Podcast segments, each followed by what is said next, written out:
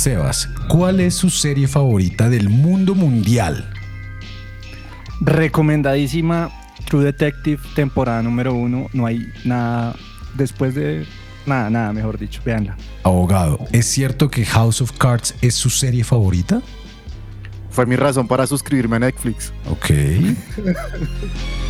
Viviana, ¿es cierto que su serie favorita es... eh, no, se me olvidó, no sé cuál es su serie favorita. Por favor, Viviana, ¿cuál es su serie favorita?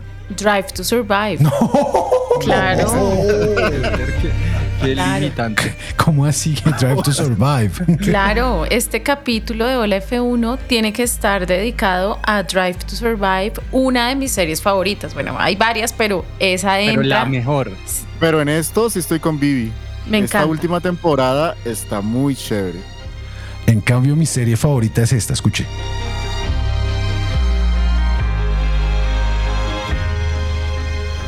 Esa serie, serie. esa serie, eh, Sebas, que es nuestro TMC, esa serie se ganó todos los premios, ¿no? Estamos Todos, hablando de Succession. Todos. todos. Durante tres años se ganaron todos los premios. Tuvieron que ya terminarla para que pudieran ganar otros.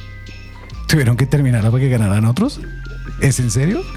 No, no, no, pues digo yo que ya ahora sí van a poder empezar a ganar otras series porque esta no tiene competencia, o sea, ganaron todos, o sea, y además los, per- los personajes ganaban cada temporada uno diferente, o sea, había varios personajes principales. Bueno, en fin, no es un podcast de televisión, después hacemos un... Pero va a Entonces, ser. pe- Pero va a ser. Venga, pero ¿por qué está sonando Succession? Lo que pasa es que Viviana ya nos dijo que su serie favorita, bueno, una de sus series favoritas es Drive to Survive. El primer episodio es, es, es Succession, ¿no? Es impresionante, Uy, sí. Viviana, ¿no? Sí, en eso coincidimos eh, con Edwin, contigo, cuando vimos ese capítulo. Nos sentíamos Logan Roy viendo. existe. Sí, Logan Roy existe. Venga. Y es el señor dueño del equipo Aston Martin, Lawrence Stroll. Impresionante. Fuck off. es maravilloso ese viejo. Yo lo amaba. Pero vieron, vieron No, no, el no. momento. Pero, pero ¿cuál viejo estamos hablando? Ah, ah, no, el de Succession. Obviamente el de Aston Martin no, man me da miedo. Yo pensé que estabas hablando de Lawrence. Que lo no es en la ficción, en la ficción uno puede querer al viejo Roy, pero en la realidad querer a, a Stroll sí, No. muy. Es que ese, ese man es, es, es el, el- el personaje este de Succession. ¿Cómo es que se llamaba? Logan Roy. Logan Roy. Logan. es es Roy. Logan Roy, es impresionante. Métanse, si no han visto es- es- ese episodio, por favor, métanse, vean el primer episodio, después vean un episodio cualquiera Además- de Succession. Sí. Además, la música era muy parecida a la intro de, de Succession que ponen ahí en el, en el momento del capítulo de Drive to Survive. la música y también las tomas, porque entonces vemos llegando en helicóptero a Lawrence Stroll, el skyline de Manhattan, que es una toma recurrente en Succession. En fin, o sea, es A mí- como ese parecido y la ambición con la que habla Lawrence Stroll, ¿no? Un tipo que dice, No, no, no, pero, yo vengo de muchos pero negocios, vieron, no sé qué. vieron las personas previamente cómo estaban afanadas porque venía el señor Lawrence Sí. Stroll. La Y- y- producción. Sí, la y llega Toto, y dice, me puedo quitar la manilla, no es necesario que la tengas. Sí. Y después en el radio suena, el señor Stroll no tiene que utilizar la manilla. Sí. Es el dueño de toda esa vaina, Sebas. Y otro, Buenísimo. Y además, y además, una cosa que me impresionó de ese primer capítulo, Michael Douglas, Kate Sí. Beckinsale. Sí. O sea, esa gente no sale de su casa. O sea, son unas estrellas de Hollywood que no salen de su casa y están en un evento Pero- privado. Porque pero un no momento. evento público. Ustedes vieron al señor Logan Roy, alias eh, Lawrence Stroll, cogiéndole la, la- la carita a, a- a Michael A Douglas. Michael Douglas, así, un beso. Sí. Le dio un beso en la frente. le dio un besito. puede hacerle lo que quiera. Ese man puede hacer lo que se le dé la gana o no, Vivi. Claro, pero hay otro parecido muy grande con Succession y es la familia. O sea, y aquí tenemos en Stroll piloto, en Lance, Lance, Stroll, Lance, ¿quién es? tenemos es- ese que es, es un Kendall. Ese es es, Kendall. Kendall Roy, o sea, es Quiere Kendall Roy. a su papá. Igual, Siempre. Sí, el man corre por el papá, por cumplir el sueño del papá, sí, pues le gusta correr y todo, pero también además, eh, a mí me pareció un poco cruel ese inicio de temporada que tuvo Stroll en el año 2023, cuando se accidenta en la bicicleta, se fractura sus dos muñecas, pero aún así van, le, le compran dos manos en Barcelona, literalmente eso fue lo que pasó, le compraron, le compraron una cirugía de muñecas para que pudiera hacer todo ya.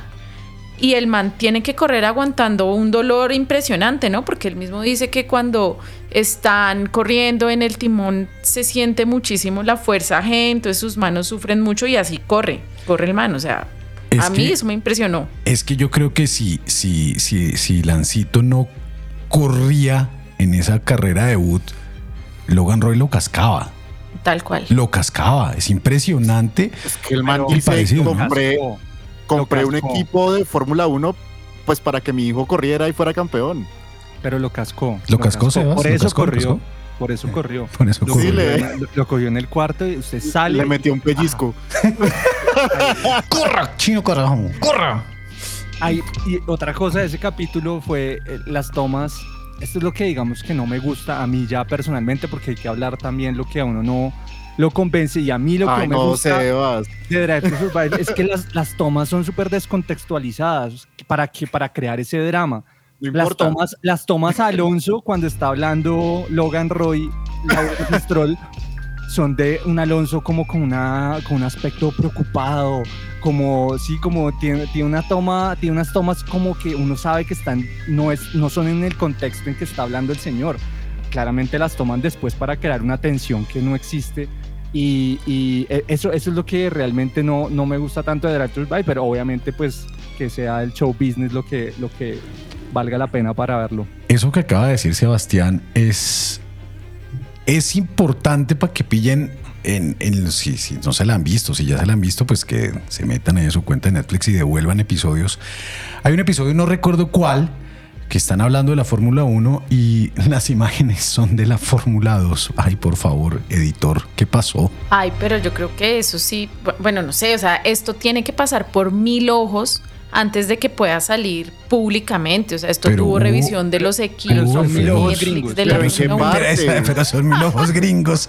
No, no, no, pero yo no creo que eso, o sea, que haya sido un error, o sea, Es un error. No, no, No, no. no, no creo. Es creo un tampoco. error, es un error y ya dijeron que había sido un error, no mentira, no sé, pero me pareció pendejo que estamos hablando de la Fórmula 1 y ahí pongamos imágenes de la Fórmula 2. Bienvenidos a Hola F1, donde escuchen esta vaina. Hoy solo vamos a hablar de series. Ahorita vamos a hablar de Big Bang Theory y después hablamos de Friends y de How I Met Your Mother, todas esas vainas. Bienvenidos a Hola F1. Di junto a nosotros.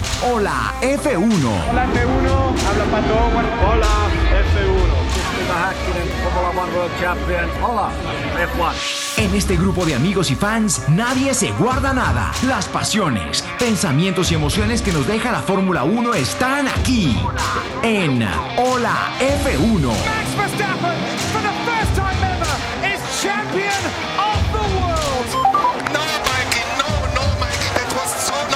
Las victorias, las polémicas, los movimientos de equipos y pilotos y toda la actividad alrededor del automovilismo y la Fórmula 1. Disfrútala los próximos minutos con nosotros.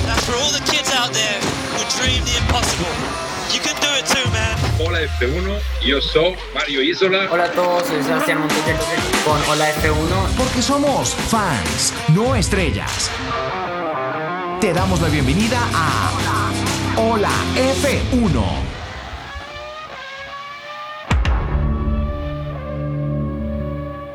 Lo prometido es deuda. Solo vamos a hablar de, eh, de series. Ahora Mire, mire, mire, mire, mire, escuche. críticos de series. Oigan, Críticos de series. Escuche, pero- escuche, escuche, escuche, Sebas. Escuche, escuche. Así arranca Drive to Survive. como nos están viendo, es una toma hermosa de Mónaco, donde va un carro antiguo y va en el Lando Norris, piloto de McLaren. Oiga, pero si pillaron que Lando Norris es otro man, ese man está muy cambiado. Sí, sí, sí. Ese Ya man es un- persona. es- es un man, Sebas, que, que, que Ya ¿qué iba a maduró. decir? Ya maduro, Sebas. Cero. No, que con el sonidito de Netflix. Eh, un saludo a los amigos de Netflix que les estamos haciendo acá la tarea. Sí, aquí Así la no nos inviten. Así no nos inviten y no nos importa. Vea, aquí está, aquí está Lancito jugando ahí, haciendo, haciendo angelitos en la, en la nieve. Él es Kendall Roy. Él es Kendall, él es, él es. Mire, mire, mire, mire, ahí salió quién. Esteban Ocon. ¿Qué pasa con Esteban Ocon? Hablemos, de, hablemos del episodio este, de, de Alpine, Viviana. Bueno, ese episodio de Alpine sí es drama puro y duro al mejor estilo de Drive to Survive. Es decir, aquí sí vemos la rivalidad, eh, pero yo creo que ahí no hay mucha ficción, porque eso es lo que le han criticado a Drive to Survive, que han creado como ficción al respecto. Pero, pero qué, pena la interrumpo acá, Viviana.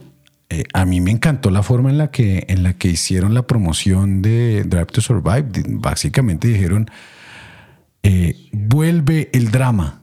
Esa era, esa era su tagline de la, de, la, de, la, de la promoción y está bien. Oiga, me está gustando Drive to Survive. A mí que yo, yo que odiaba esa vaina. Bueno, ¿y qué Viviana? Qué pena con ustedes. Es que yo creo que así se quiera tapar el sol con un dedo.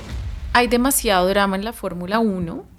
Y pues que sí, han exagerado algunas cosas, es cierto, pero por ejemplo el capítulo que está dedicado al PIN, eh, que muestra la relación entre Pierre Gasly y Esteban Ocon como una relación tóxica literalmente, o sea, porque se conocen desde que tenían seis años, son de la misma, del mismo pueblo en Francia, vivían a 20 minutos el uno del otro desde que eran chiquitos y desde ahí todo mal. Entonces, y, muestran a ellos sinceramente diciendo, un Esteban Ocon diciendo, bueno, ¿usted qué piensa sobre Pierre Gasly en el equipo? Y dice, pues, si yo tuviera que tomar la decisión, yo, yo no sé quién toma esas decisiones, o sea, no estoy de acuerdo. Eh, a Pierre Gasly también dándole duro a Ocon, diciendo que, que él es problemático, que con él siempre hay tensiones, que no sé qué.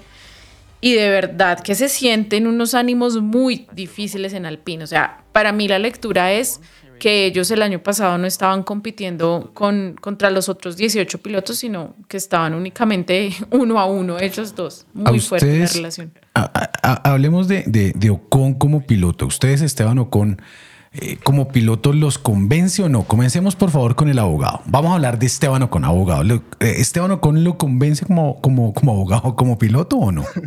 A mí sí me convence y me cae bien. No, ¿en serio? Sí, me parece buen piloto, la verdad. Mejor que muchos que están ahí en la parrilla. ¿Cuál, cuál, cuál? ¿Mejor que quién? Que, que el defendido de, eh, de- el protegido de, de Viviana eh, Sargent. Ay, pero es que él es un Es novato, mejor que Sargent son empezando. O sea, 18. Hay 18 mejor que Sargent. Mejor que el, chi- mejor que el chino, mejor que Yuki. ¿Mejor Eh, que no. Yuki? Sí, obvio, sí. Bueno, bueno, ok, ok, ok. El abogado le cae Pero bien teniendo en, Esteban cuenta, Ocon. teniendo en cuenta que Yuki no alcanza los pedales, eso hay que tenerlo en cuenta. Un paréntesis, ¿vieron, vieron en el primer capítulo cuando llegan todos a Bahrein a las promociones y no sé si Russell dice, Yuki, viene- Yuki es un poquito más pequeño este año. Dice, Llega un poquito más pequeño. este año. lo, cogen, lo cogen de parche, pobre man. Bueno, Sebas, Ocon, ¿cómo le cae como piloto, como persona, Ocon? Mal. Mal. Muy mal. Mal. ¿Por mal. qué? Mal, muy mal. El, obvio, o sea, eh, Sebas es los enemigos de Verstappen son mis amigos. Así tal cual. Yo no lo conozco, pero si Max dice que es su enemigo, es mi enemigo. Porque Max lo odia. Porque pues eh, iba ganando, esto se se remonta, a- ya se habían enfrentado en categorías menores y Ocon le hizo perder una carrera eh, que lo iba a llevar a uno de los títulos en carreras en, en una categoría menor y ya en Fórmula 1 Max iba a ganar una de sus, ya había ganado una carrera, pero bueno. no Eso fue como año tercera carrera. 2019, ¿no? Sí, y la iba a ganar y Ocon se le Ocon lo estrelló, básicamente Sí. lo estrelló y Max va a los pits a empujar A darle en la jeta. Le iba a dar en la jeta realmente, le iba a dar, o sea, es la primera vez realmente en Fórmula 1 eh, hemos visto la Schumacher y esto, pero así en el pit a punto de meterle el Sí. puño es lo más cercano a una a una imagen que uno haya visto. Viviana. Entonces, mal. Ah, bueno, mal. Hace, haz mal. Viviana, ¿usted cómo le cae a Esteban Ocon? A mí me cae bien Ocon, pero sí siento, o por lo menos así lo han mostrado en Netflix, que él siempre como que trata de hacerse la víctima y de responsabilizar a otros por, la, por los Millennial. errores que comete. Uh. Pero Solo es un piloto incomprendido. lo que, lo que debo decir es que me gusta más. Gasly. Eso sí, Pierre Gasly me encanta. No. Como piloto creo que es mucho más talentoso que Ocon. Bueno, ¿cuántos grandes premios ha disputado Esteban Ocon, compañera, compañeros? Muchos, muchos, muchos. Digan su número, láncese. láncese. 150. No, señor. Sebas. 120. Por ahí vamos. Viviana.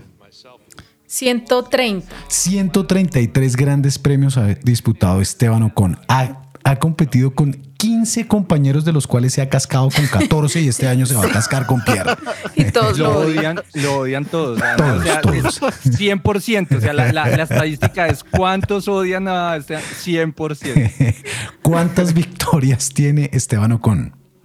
Una. Una. Tiene una Una. victoria, compañero, compañeros. Sí, señor, como no. ¿Cuántos podios tiene Esteban Ocon en su haber? Tres. Dos. Como tres. En Mónaco del año pasado. Sí, señora. Tres podios tiene eh, Esteban Ocon. Gran Y- piloto.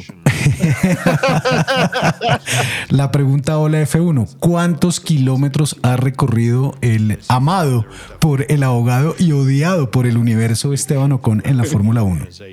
¿Cuántos kilómetros? Eh, unos 30 mil kilómetros. Ahí vamos bien, Sebas. 20 mil.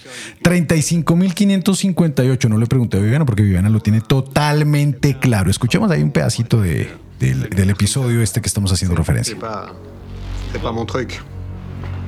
La pression, elle est là. Elle est bien sûr sur Otmar parce que c'est le team principal. ¿Qué está pasando en este momento? Están hablando de los francesitos dueños de, de Alpine. Sí. Y, y continúe, por favor, Viviana. No, ahí en ese episodio también es clave la presencia de Laurent Rossi, el CEO de Alpine, eh, porque el man pues claramente le metió mucha presión el año pasado al equipo y recordemos ahí también que salió Otmar, Otmar Safnauer.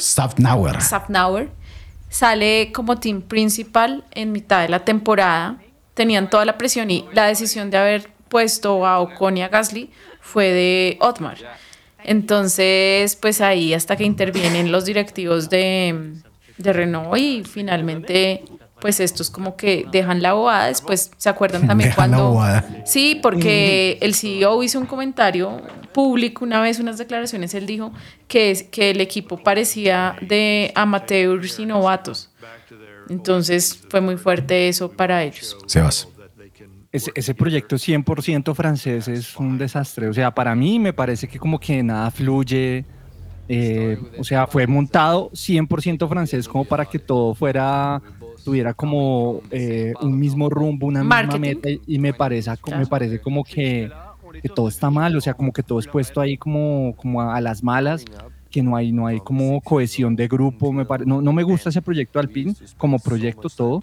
Lo único que sí me gusta es que sale Deadpool. Vi que salía Deadpool en, en, en el teaser de, de Con Ocon.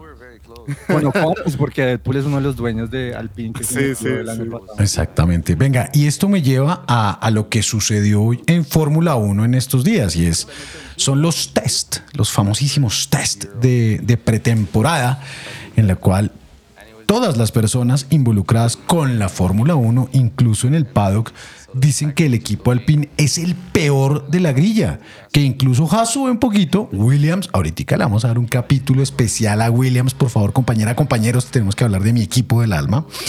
Eh, y pues todo el mundo dice que Alpine está, está totalmente abajo en la tabla. Eh, ¿Tienen los resultados por ahí de los, de los test, de los, de- de- de los, de los días de, de test o no tienen? Yo, te- yo tengo una, una gráfica eh, que mide los eh, como la simulación de carrera, ¿sí? Que me pareció muy Esa gráfica es súper bacana, explíquela, Sebas. Y eh, en esa gráfica sale como equipo por equipo cómo estaría, porque es que en los test para, para la gente eh, también contarle un poco los que, los que no lo vieron, a veces sale como que la vuelta rápida, muchas de, de los de estos días las hizo Ferrari, ¿no? Las, las vueltas rápidas las hizo Ferrari, pero realmente como están probando tantas cosas, eh, lo que tratan de hacer es como un promedio y viendo más o menos eh, los resultados, qué tanto, cómo se comportarían los carros, supuestamente, dependiendo de los test, eh, en carrera. Entonces, Red Bull sale obviamente como eh, es, el, es el, el equipo a batir, entonces sale en esa gráfica como con cero. O sea, cero es el a donde hay que llegar y de ahí empieza a subir como los segundos de diferencia, ¿no? Eh, y el que sigue en ritmo de carrera es Mercedes, en ritmo de carrera. Entonces ustedes no lo han visto en los entrenamientos eh, porque Ferrari es el que más ha liderado esas vueltas rápidas. Obviamente sabemos que Ferrari tiene un motor muy rápido, que Leclerc es muy rápido y incluso Sainz en estos eh, entrenamientos libres también ha marcado vueltas rápidas. Pero en ritmo de carrera Mercedes sale de segundo, muy cerquita a Ferrari, eh, tercero McLaren, ¿qué? Cuarto McLaren Después sale Aston Martin, que ese es uno de los temas también de estos entrenamientos, y es que Aston Martin parece que va para atrás, que todo lo que ganó eh, y que vimos en este primer capítulo nos recordó cómo empezó de bien el, el año pasado Aston Martin, todo eso va, va para atrás.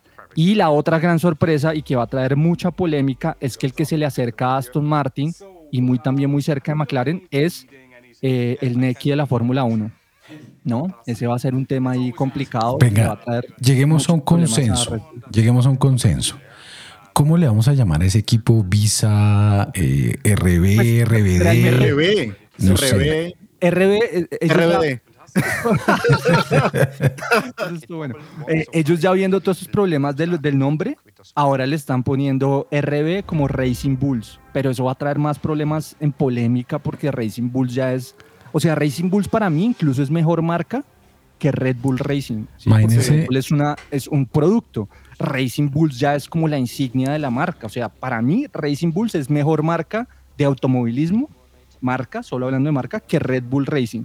Pero como no le quieren decir Visa, Cash App, yo no sé qué, eso va a traer varios problemas y además porque si se empiezan a acercar y empiezan a entrar a podios y eso, McLaren ya está muy rayado con el tema, de, de- va a empe- van a empezar todos los equipos a denunciarlos por todo, porque como lo habíamos dicho el año pasado, están empezando a copiar varios, eh, el, el sistema hidráulico, el sistema de, de suspensión trasera, es un RB19 camuflado. Abogado. Eh, ¿Qué? ¿Qué pasó, yo Sebas? tengo- ¿Qué? Esperen, esperen, un momento. No, ya ¿qué para pasó? terminar la gráfica, Sauber, sí, es el que sigue, Uy, eso es Muy- un resaltador andante. muy lejos. Ese Muy- carro, ese carro, ese carro es horrible. Sí, sí, sí, el verde, el verde, el carro verde que han visto con la con eh, ese, ese color de kick, eh, es, ese, eh, eh, ahí ya hay una brecha entre los que podrían decidirse la mitad de equipos para arriba, Red Bull, Mercedes, Ferrari, McLaren, Aston Martin y Racing Bulls o, o Neki, y eh, los cuatro que están por debajo de lo que decía el Chopo,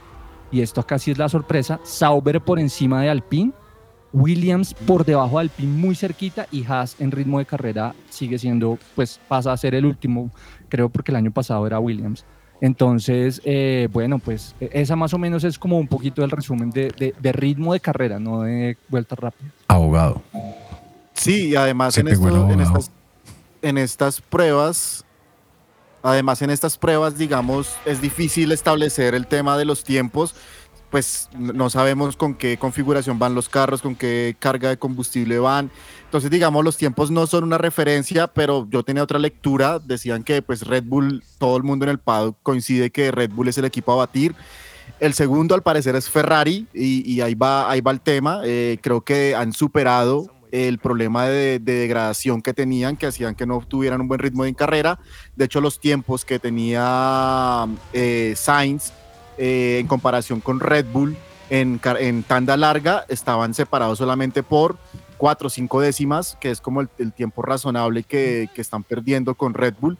Eh, en el tercer lugar, digamos, hay como un empate entre McLaren y Mercedes, que parece que Mercedes también está ahí, y Aston Martin, que como que se está quedando ahí en el puesto quinto, como el quinto mejor equipo, y no ha tenido gran avance.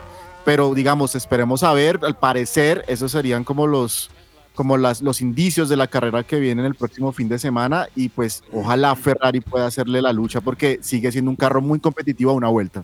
Oiga, eh, aquí hay varios temas entre líneas en, en- en- este segmento que hemos hablado del episodio 4 de Williams y, y etc. de to Survive que nos dio pie para hablar de todo esto. Número uno, Sebastián lo mencionó, ese problemita de RBD, el Visa, Catch Up, Neki, como se llame, quien está liderando al interior del paddock de la Fórmula 1 que esto no suceda, o sea, que Red Bull, la marca Red Bull, tenga dos equipos en la Fórmula 1 y que se puedan pasar información, es el señor de McLaren, el señor Zach Brown. Entonces, eso, eso va a estallar. Créanme que esa vaina va a estallar en algún momento de, de- este año. Y número dos, hay algo muy... Ah, bueno, y, no sé si ustedes saben, todo el problema que está pasando con Christian Horner, que ahora de ahora en adelante le vamos a llamar Horny Horner. eh, este, en- estos días Horny Horner salió con una declaración, obviamente está en todo el problema, ahorita lo vamos a abordar un poquito, y el hombre dice con respecto a, su, a sus dos equipos, Dice, eh, básicamente, a Red Bull deben es felicitarlo por tener dos equipos y no atacarlo por tener un equipo. Les hago la pregunta puntual. ¿Están de acuerdo con que una marca tenga dos equipos en la Fórmula 1? Viviana. No, obvio no. Yo creo que ahí tiene que pasar algo con, con ese segundo equipo de Red Bull. Le cambio la pregunta solo a usted. ¿Le gustaría que Mercedes-Benz tuviera dos equipos en la Fórmula 1? No. Perfecto. Abogado, usted. Le estoy dejando al señor de Red Bull eh, para el final. Abogado. No, no, no me parece que sea lo indicado. Creo que debería haber un solo equipo por marca. O sea que eh, puede que esta plaza llegue a Haas en algún momento. ¿Quién sabe? A Haas no, perdón, a Andretti. Debería, eso Sería es lo lo que ideal. pasar. sí, ¿no? podría ser, abrirle las puertas a otros equipos. Listos. Ahora, la posición de una persona que trabaja en Red Bull. Ah, oh, eh, Sebas, Bueno, leo el comunicado. por favor. El, el- el comunicado interno.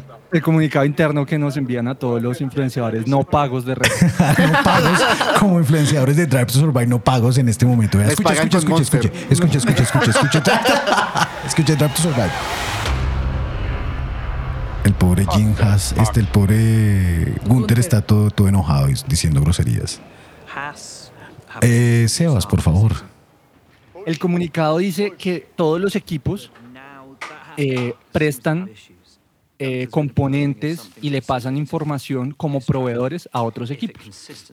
Ferrari a Haas, Mercedes a Williams, a Aston Martin. Sí, eso es como un negocio. Es efectivamente el único equipo que tiene dos equipos propios es Red Bull. Eh, yo incluso estoy en contra de tener dos equipos de la misma marca, por lo mismo que le estoy diciendo, porque es que eh, se confunde un poco la situación. A mí el tema tecnológico es lo que me parece que no es tan grave, porque Red Bull y Toro Rosso, Alfa Tauri, ahora Neki, eh, Racing Bulls, realmente nunca han escalado para ser un equipo competitivo. Entonces, pues hemos visto un gran poderío durante muchos años de Red Bull, no ahora, sino incluso con Vettel, y eso nunca se ha visto reflejado en las temporadas de, de Toro Rosso ni de Alfa Tauri, y seguramente no va a pasar con Racing Bulls. Lo que quiere decir que esa, eh, digamos que transformación o esa eh, intercambio de información no es tan así como uno lo podría llegar a pensar, pues que comparten escritorio y oficinas y todo. Entonces, un poco defiendo que eh, lo que dice Horner, tener otro equipo es Horny más Horner. plata. Defiendo que lo, lo que dice Horner en esa declaración que decía el Chopo es que deberían agradecerle a Red Bull porque es que Red Bull está poniendo eh, para la Fórmula 1 la plata de dos equipos y realmente pues Alfa Tauri no le deja ingresos a, a Red Bull, o sea, está cubriendo la plaza de un equipo en términos económicos, pero el ingreso llega es por Red Bull, no por eh, Racing Bulls. Pero bueno, es, es un tema. No me parece tampoco descabellado que no exista, pues, a quién le importa realmente Alfa Tauri, Toro Rosso, Racing Bulls. Vivi.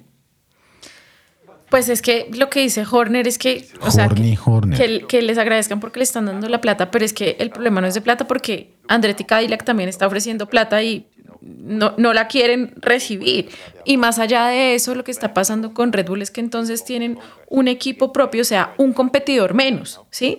Y las decisiones yo creo que sí son altamente influenciables, o sea, ese equipo literalmente, eso es una puerta giratoria de Red Bull a, al Visa Cash App o Alfa Tauri o como se llamaba Toro Rosso antes. Em, porque, por ejemplo, en el episodio de Drive to Survive, volviendo a la serie, el episodio 2, que es el que habla de Daniel Richardo y, su regreso y la salida de, de Breeze y demás, ahí se nota a leguas que quien tomó esa decisión en últimas fue Christian Horner. O sea, ahí queda clarísimo que Horner como team principal de Red Bull tomó decisión sobre otro equipo. Y él lo dice, es que la única, o sea, esto es la única razón para que una persona esté en Alfa Tauri, ahora Visa Cash App, es porque esa persona quiere en algún momento llegar a Red Bull. Punto. O sea, ya eso es, es, una, es un semillero de Red Bull. Abogado. Vivi toca un punto interesante y es el tema, es de pronto donde yo voy también, creo que Red Bull como equipo, como marca, está corriendo con cuatro carros, realmente. Y, y lo hemos visto en algunas carreras. Los, los pilotos de, de Alfa Tauri o Racing Bulls ahora, realmente cuando tienen a los Red Bulls en adelante, no hacen nada. Entonces se pierde competitividad, digamos, por ese lado. Ahora, también, digamos, yo siento que Red Bull ha sido transparente. Digamos, yo no, yo no creo que se haya filtrado información en años pasados. Este tema de este avance que está teniendo el carro, bueno, no sabemos bien hasta qué punto, porque realmente el carro sí es como una copia del RB19. Eh, pero hasta el momento, digamos, competitivamente los carros han sido muy diferentes. Entonces creo que por ese lado ha, estado bien por parte de Red Bull y se ha ceñido a las reglas que establece la FIA sobre la transferencia de, de información que les pueden pasar a sus equipos, eh, a los que les proveen, digamos, motores y, y partes del carro. And that's a very disappointing weekend for Nick De Vries of Alpha Tauri.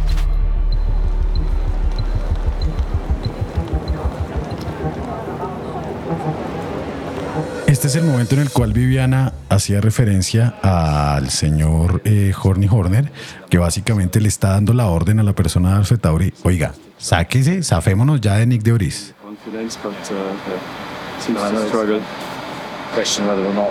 Pobre Nick de Brizola. Uy, sí. Pobre man. Eso también Sí, sí, fue sí. dramático. Pobre man, en Malo. serio. Pero el man era bueno. Sí. Vea, vea, vea, escucha, escucha. Escucha, escucha, escucha, escucha, Jorge ya murió. El man de Red Bull Racing, que dicen que no se transfieren nada ni hacen nada, está llamando a Daniel Richardo para que vaya y, pilo- y, y sea el piloto de Alfa Tauri, Sí, abogado. para anunciarle eso. Abogado. Dos ¿Qué cosas de ese momento de, de Drive to Survive chéveres ahí. Eh, uno, eh, cómo quiere, cosa quiere mucho Christian Horner a, a Daniel Ricardo, ¿no? Lo- o sea, lo quiere mucho. De hecho, lo muestran al principio. La, la hija le pregunta, ¿cuál es tu piloto favorito de, de Red Bull? Y él dice, Daniel Ricardo. Sí. Y, y segundo, la vuelta que hizo cuando dice Horner, con esa vuelta que hace Ricardo, estuviera al- en la primera fila con Ajá. Max Verstappen. Uf, Y, esa- genial eso. y- eso fue, eso lo contamos acá, eso, fue- eso es realidad, de lo, Sí. eso fue verdad. Daniel Richardo cuando hizo esas pruebas, el tiempo que hizo fue eh, espectacular y fue lo que les hizo tomar la decisión inmediata porque quedó creo que a dos, eh, no me acuerdo ahorita muy bien, pero quedó como a dos centésimas de lo que había hecho Max en ese momento. Entonces dijeron eh, básicamente el tema y hubo también un video que, subimos en el F1 de Albon explicando la diferencia de por qué no rendía el segundo carro de, de Red Bull. El video está en las redes de Hola F1. Y yo creo que con la experiencia que tiene Daniel Richardo, pues es mucho más fácil llevar ese carro de la forma eh, agresiva en que, lo, en que lo construye Red Bull. Abogado. ¿Es una opción Daniel Ricardo como el segundo piloto el próximo año cuando se vaya Checo Pérez? Uf, la pregunta del millón. Yo creía que sí. Después de ver no ese creo. capítulo, yo digo que sí. ¿Saben por qué ya no creo? Porque Horny ¿Por qué? Horner se va de Red Bull. Horny Horner se va de Red Bull. Mira, escucha, Oye, escucha, espere, ¿vieron- espere, vieron espere, el sablazo que- espere, espere, espere, Espera. espere, espere, abogado, espere, escucha, escucha esto, escucha, escucha. A. Ahí, ese es el punto, ese es el punto, el eh, que estábamos hablando ahorita. ¿Cuánto duró la vuelta de, de, de Richardo? Y ahí dice Horny Horner, ya listo, esto es, abogado, qué pena con usted, cuente. No, vieron el momento también una parte que estaban ahí Christian Horner después de, de hacer los, las pruebas con Ricardo y le preguntan que si tomaba un viaje. Él dice que sí, dice siempre y cuando Marco no se tire pedos delante mío, algo así. Sí. Hace el comentario. Sí. Um, that lap he just did um, would have put him next to Max on on the grid. He's Bueno, ya hemos hablado mucho de Christian Horner, Sebas, Vivi, abogado. ¿Quién toma la palabra para explicar qué es lo que está sucediendo en este momento con el eh, team principal de Red Bull? ¿Nadie? ¿Les da miedo? Me declaro impedida. Se declara impedida. TMC, Ah, no, bueno. pues yo les cuento. les Pero cuento. venga, un quería Era momentico. como desde una visión objetiva. Quería que dijera como objetivamente, no, que tenga una posición objetiva sobre el tema. Pero realmente. ¿Qué está pasando con Christian Horner, Sebas? Pues realmente la situación de Christian Horner en este momento es muy complicada dentro de la estructura de Red Bull. Tiene unas acusaciones eh, que se hicieron desde el interior de Red Bull. Eso es lo único, digamos, que tiene, que ha salvado a Red Bull, a la marca Red Bull y a la empresa. eh, que es que la investigación empezó desde adentro. Entonces es lo único que, mejor dicho, lo que ha, el muro de contención para que esto no haya sido peor es que Red Bull inició su propia investigación. Si esto hubiera sido una investigación externa, seguramente Christian Horner ya estaría fuera porque no la hubieran podido controlar.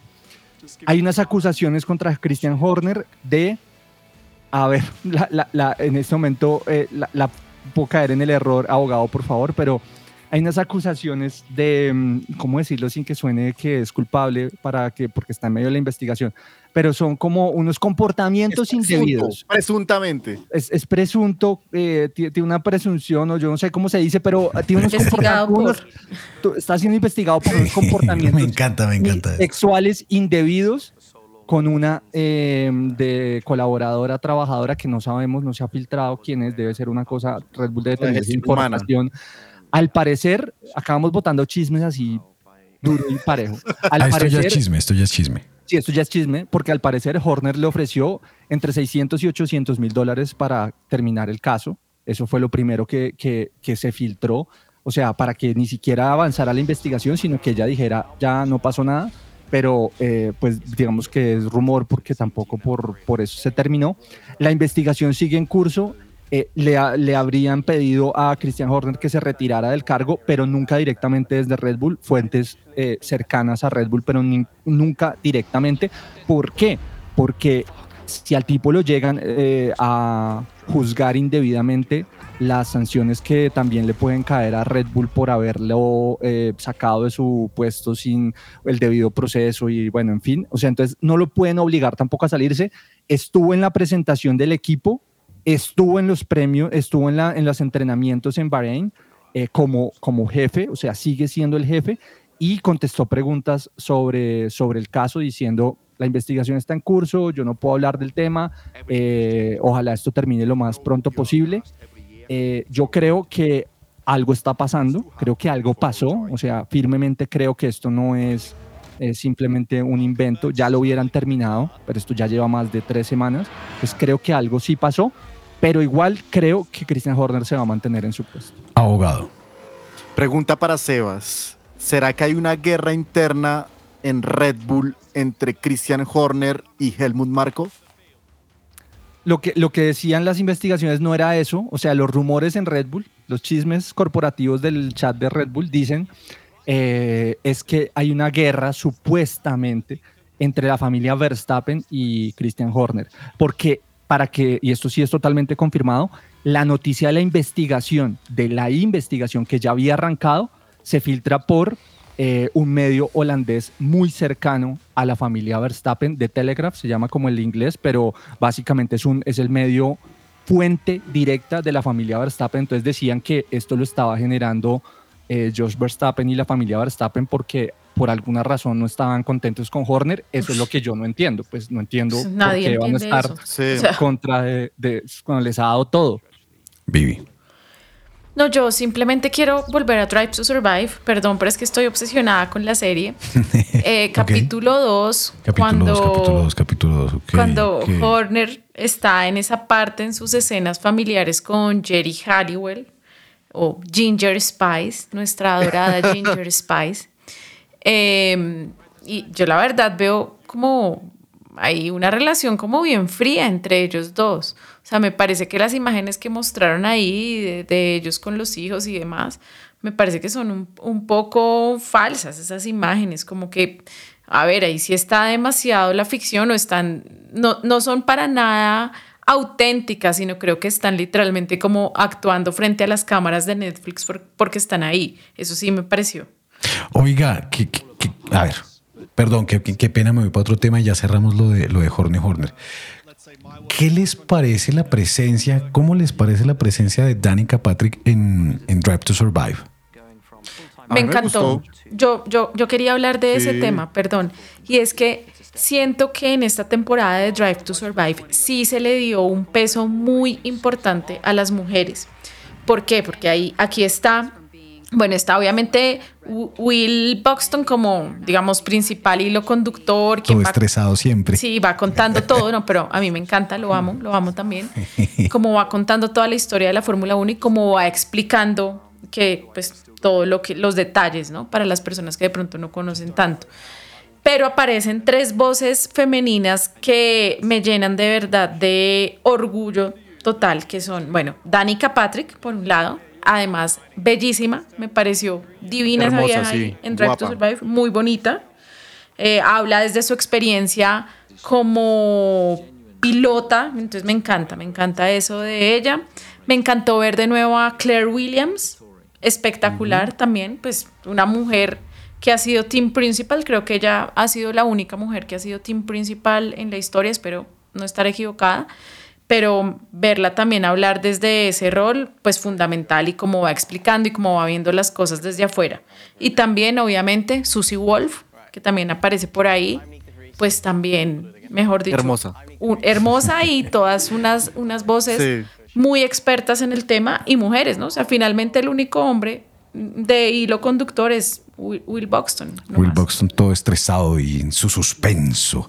Bacano, bacano. Bueno, ya para terminar el, el tema de Christian Horner, hace unos días el director deportivo de Ford, que es, como todos eh, sabemos, va a ser el motorista de Red Bull. Hicieron una asociación muy fuerte para hacer los Red Bull Train, yo no sé qué carajos. El, eh, este mencionado señor salió a decir que, oiga, necesitamos que esta investigación de Christian Horner se dé eh, lo más pronto posible.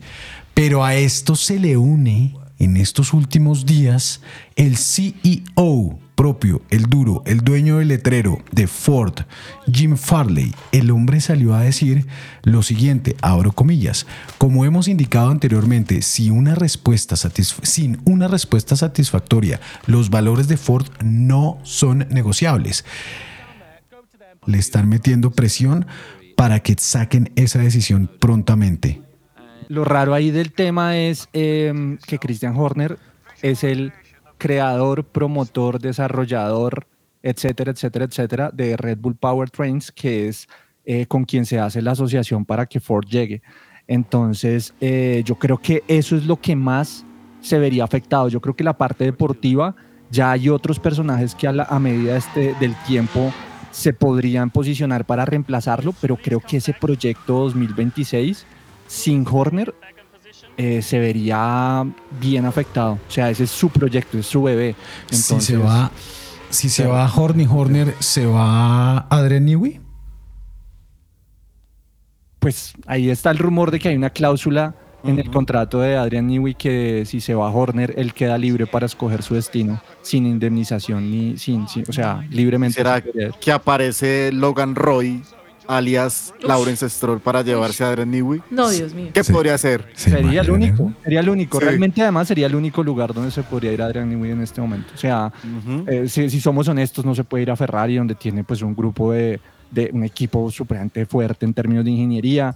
Eh, tal vez a Mercedes Toto lo podría hacer, pero yo creo que el, el destino, si se llegara a ir a Adrian Newey principal, sería obviamente eh, el equipo Aston Martin. Además, además, acuérdense que los contratos de Adrian Newey eh, con Red Bull han sido impresionantes. Impresionantes. Le han dado las llaves de la casa para que haga lo que quiera. Es que es un esos genio. Esos contratos de Adrian Newey y la razón por la que él sigue ahí después de todo este tiempo es porque Red Bull ha hecho maniobras legales para que no sea parte de la planta y un contrato, yo no sé qué, le han dado helicóptero, bueno, le han dado lo de, hablamos en, en lo el que chat. gana no se publica, ¿no? Eso es confidencial. Exactamente, y hablamos lo de que él quería hacer un carro con Ferrari, pues le pusieron cuando estaban con Aston Martin para que hiciera el Valkyrie. O sea, le han puesto lo que, mejor dicho, lo han consentido como al que más. Entonces, el único que yo creo que está al nivel de competir eh, sería el equipo Aston Martin con Logan Roy. ya se quedó Logan Roy. Parece maravilloso. Bueno, venga, rápidamente, Viviana. El episodio de Williams y de Haas. Un resumen así ejecutivo de ese episodio. Bueno, ahí lo que se muestra es eh, los dos tipos de liderazgo que hay en equipos de Fórmula 1. Entonces está Haas con un- una figura como Gunther Steiner, que estuvo pues hasta, hasta unas semanas de este año 2024. Eh, un estilo muy clásico para liderar, una persona súper directa, eh, temperamental, que dice groserías, trato fuerte a los pilotos y demás, o sea, más como un papá. Y está el liderazgo, por otro lado, de Williams. Eh, aquí hay toda una rival- rivalidad entre Haas y Williams, o más bien pues una, una competencia. Y pues Williams el año pasado estuvo estrenando Team Principal, que, que es James Bowles, que era hasta el año anterior eh, estratega en Mercedes y un genio. Eh, pues en, una, en una parte dice Toto Wolf que James Walls es de las personas más inteligentes que tiene la Fórmula 1 y de verdad es que el tipo parece un Excel, o sea, como habla el tipo todo el tiempo está hablando de los datos, para el tipo solo son datos, datos, datos, yo me imagino solo como Excel, gráficas y demás en su cabeza. Y pues es un liderazgo joven, es el, el director de equipo más joven que tiene la Fórmula 1, con unos pilotos muy jóvenes, pues Logan Sargent es de verdad, es, es bastante chiquito. Eh, entonces son como esos contrastes, ¿no? Y por otro lado, pues Haas, que sí tiene dos pilotos totalmente experimentados, como son Magnussen y Hulkenberg, eh, mientras que aquí, pues en el otro lado están Albon y, y Logan Sargent. Entonces, ese es el, el episodio 4. También chévere, interesante ver como esos dos tipos de liderazgo, ver el debut de, de James Bowles y cómo literalmente sacó a Red Bull de ser el, el A último Williams. equipo. Eso también, ah, perdón, a Red Bull. Dios mío, un lapsus. Estás Eh, obsesionada con Red Bull. Estoy obsesionada. Cómo sacó a, a Williams de, de ese final de la tabla, ¿no? Muy chévere. Todo esto para decirles que por favor métanse a esas redes sociales y pillen uno de los avances más grandes que ha hecho Williams, así ustedes no lo crean. Hace 10 años Williams no cambiaba su timón. Pillen que ya Williams logró cambiar el timón y eh, lograron eh, meter la pantalla de los datos en el timón. Antes lo tenían pegado al cockpit. Esto el año pasado, el señor James Bowles, como lo menciona Viviana, hablaba sobre lo difícil que es hacer ese tipo de eh, cambios con un equipo que literalmente no tiene plata. Porque para hacer ese cambio tenía que hacer una reestructuración impresionante en su, en su planta. Entonces pillen por ahí, pillen por ahí y verán que por fin Williams eh, avanzó, avanzó un, poquito y llegó a, a- a tener su, su timón como lo tiene todo el mundo. Yo creo que ya para ir terminando, Viviana, rapidito, el episodio de Mercedes. Uf, no. Cuente, no, pero rápido, cuéntenos rápido. No, no, no, puedo hacer todo un episodio hablando del episodio de Mercedes, porque es que Lewis Hamilton se va con toda en ese episodio, o bueno, esa es mi opinión.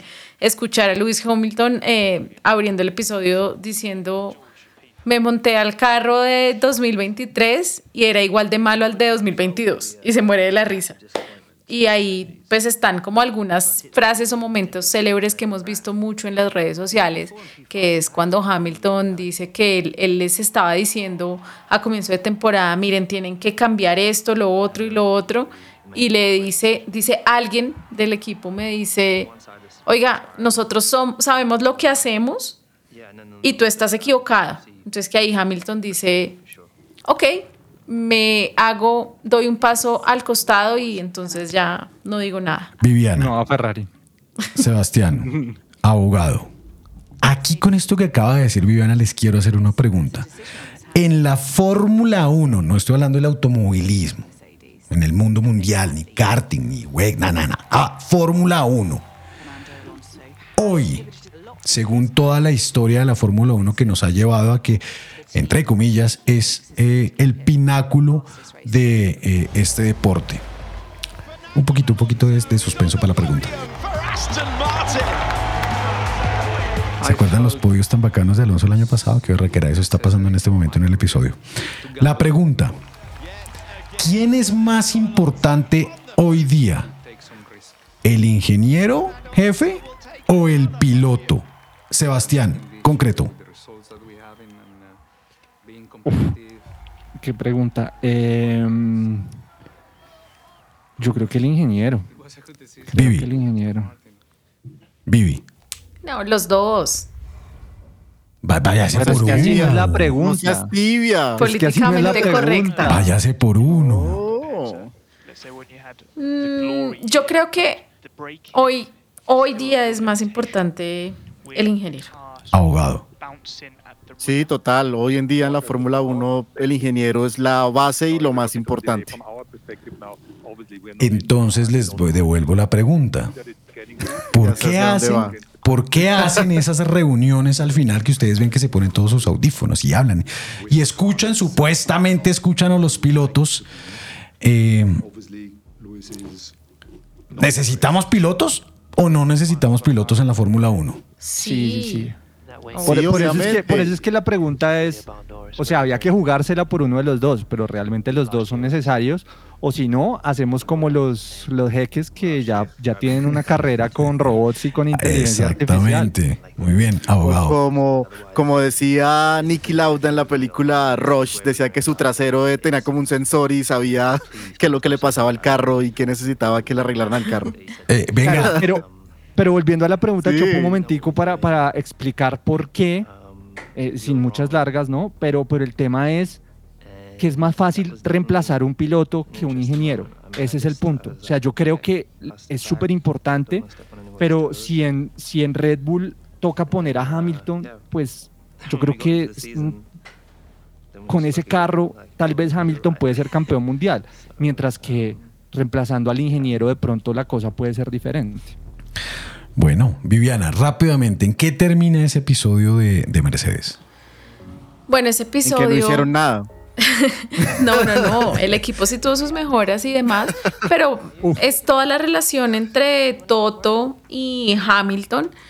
Y, y ahí, pues ya está claro, deja como muy explícito como las razones por las que Lewis Hamilton toma la decisión de irse a Ferrari, cosa que no se ve ahí. Obviamente eso estuvo grabado antes de enero, que fue cuando salió todo lo de Ferrari y Hamilton. Eh, pero a mí me pareció pues muy sincero, ¿no? El episodio. Y, y ¿saben qué? Me pareció también chévere ver cómo Lewis Hamilton de cierta manera se inspira en Fernando Alonso para tomar la decisión de ir a Ferrari. O sea, eso es algo con lo que conecté, algo con lo que entendí después de ver el episodio. Eh, y es, es porque él habla de Alonso. Hamilton habla de, de Fernando, le dice Fernando, y dice que Fernando siempre ha sido un tipo que pues como que ha Ahora hecho cambios, ha hecho cambios eh, para encontrar el que puede ser el, el mejor carro, el que le puede dar eh, satisfacciones y demás. Y creo que eso es lo que finalmente como que mueve a Hamilton, ¿no? O sea, como que mira a Alonso y dice, pues este man, la edad, no sé qué, y ve, ahí está, y le fue bien en Aston Martin el año pasado, entonces yo por qué no voy a hacer esto. Y ojo, una frase también clave que me pareció de ese capítulo que me pareció hasta triste es un Hamilton diciendo, ya no recuerdo cómo es ganar. Ya no recuerdo. Acuerdo Ni recordará. Bueno, eh, no, y- pero, pero una cosa que me, que me quedó de lo de Vivi, Vivi está obviamente muy enganchada con Drive to Survive, pero, pero le cree mucho. Yo, Yo digo sí. que un, un capítulo muy sincero, no, Vivi, no, no es sincero. Yo también le creo. Pero Hay que ¿cómo no? creer. ¿Cómo no va a ser sincero Hamilton diciendo momento. frente a una cámara que ya no sabe cómo es ganar? Venga, O sea, un momento, pa- pa- paren todo, paren todo, por favor, paren todo. Abogado, ¿ahora le crees a Hamilton? ¿Por qué? Solo y por qué.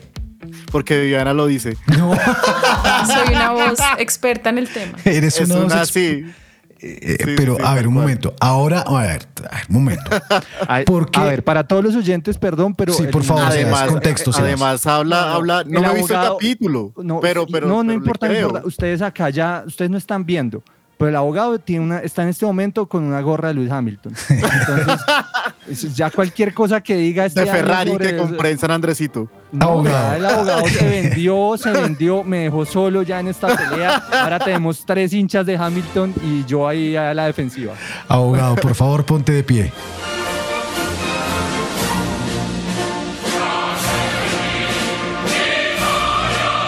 Muy bien, abogado. Vas a ser igual que Lewis Hamilton, que en estos días dijo que iba a aprender a hablar italiano.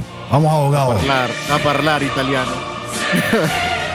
Bueno, rápidamente, rápidamente ya es hora de, de- de terminar. Aquí nos están diciendo en el control master de este eh, podcast, nos están diciendo, ya, acabe ya. Sebas, el próximo fin de semana tenemos carrera. Échese ahí los, los horarios. Tenemos la primera carrera del año por fin.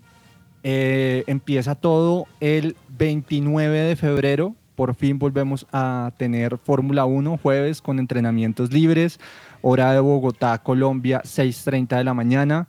Eh, ese mismo día, 10 de la mañana, tenemos los eh, segundos entrenamientos libres.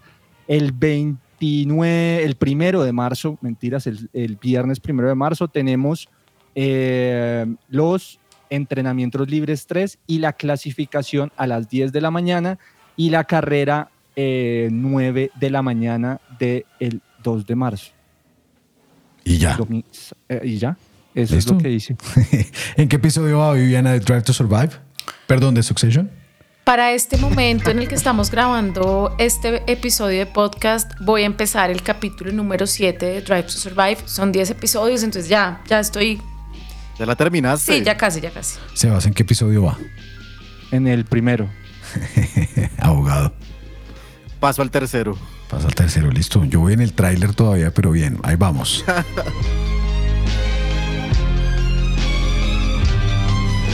Viviana, ¿algo para terminar? Oigan, sí, algo importante. Por favor.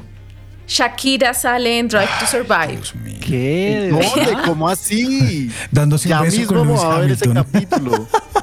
No, Wow, infortunadamente no se cuenta la historia ¿Miami? con Hamilton.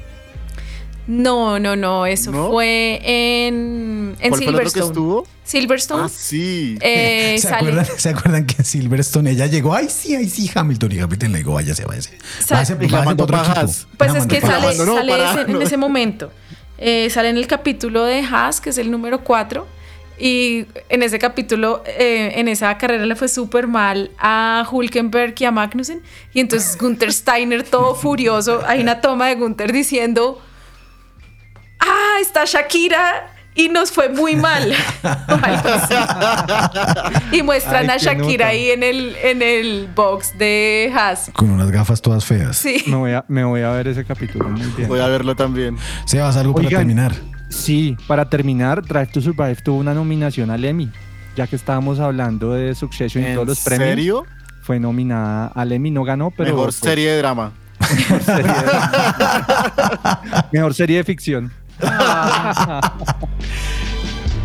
Abogado, ¿algo para terminar? Oigan, sí, yo quiero hacer una mención especial al señor Adrian Newey porque volvió y la hizo. O sea, cuando todos los equipos lo copiaron, el señor sale con otra cosa totalmente diferente.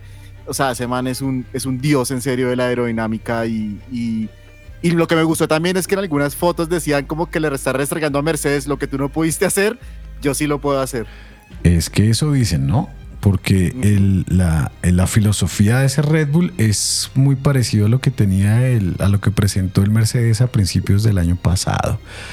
Eh, abogado, cuente, eche, eche más. eh, No, hágale. vieron, vieron la foto, yo se las envié al chat privado del señor Adrian Newey metido debajo del carro revisando el piso cuando hubo ese problema de la alcantarilla también en Bahrein.